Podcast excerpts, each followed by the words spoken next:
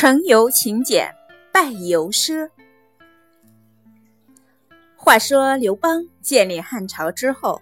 分封了一百多位有功的臣子，让他们过上了有房屋和土地的富裕生活。可是史学家调查发现，在一百多年以后，当初这一百多个功臣的家境令人大吃一惊。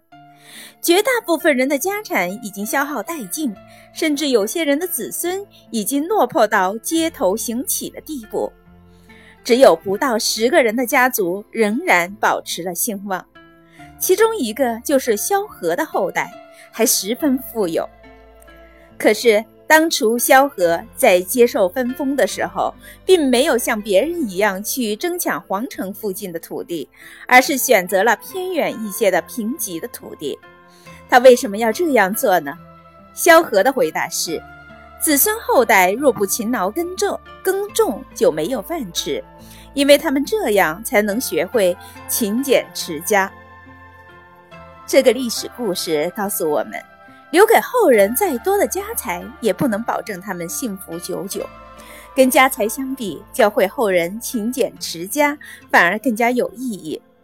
留下家财与后人，就好比是授人以鱼；留下勤俭持家的家风、精神和后人，则是与后人，则是授人以渔。毫无疑问，再多的家财总有耗尽的一天，而一个能够自己创造财富的人，却永远不会堕入贫困之中。从这个意义上来说，勤俭不仅是一种美德，更是一种智慧。所以俗话说“成由勤俭，败由奢”，这并不是空穴来风，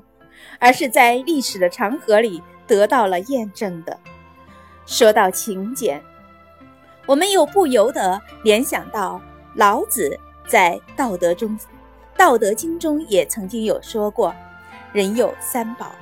一曰勤，二曰俭，三曰不敢为天下先。”